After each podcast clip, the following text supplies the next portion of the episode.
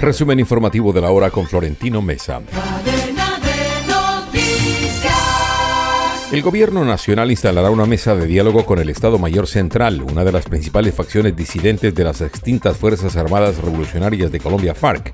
A solicitud del gobierno, la Fiscalía avaló la suspensión de las órdenes de captura de 19 integrantes de esa disidencia para que adelanten acercamientos con el gobierno.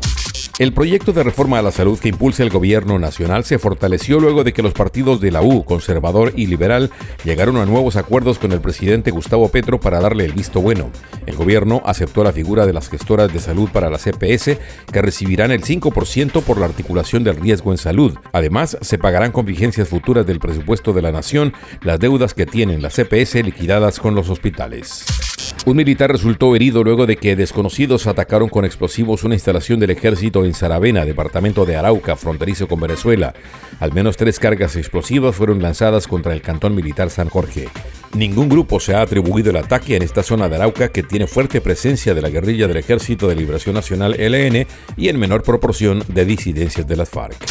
Colombia pidió una revisión de la actual clasificación que mantiene a la hoja de coca en la lista de sustancias controladas durante las sesiones de la Comisión de Estupefacientes de las Naciones Unidas que se desarrolla en Viena. Para Colombia, ubicar la hoja de coca en la nómina de la Convención Única de 1961 sobre estupefacientes constituyó un error histórico contra los pueblos autóctonos de los Andes, según la viceministra colombiana de Asuntos Multilaterales, Laura Gil. Autoridades de Ecuador y Colombia acordaron elaborar una hoja de ruta que permita proteger y brindar una atención binacional a víctimas de emigración ilegal o trata de personas.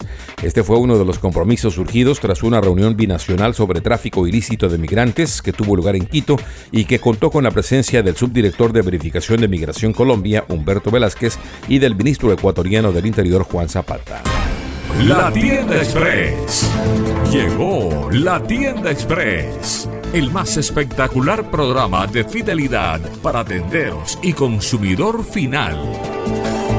La tienda Express, módulo de mercadeo y radio promocional que se comunica con los tenderos a través de la radio. La tienda Express. Mayores informes en el 315-545-3545. La tienda Express.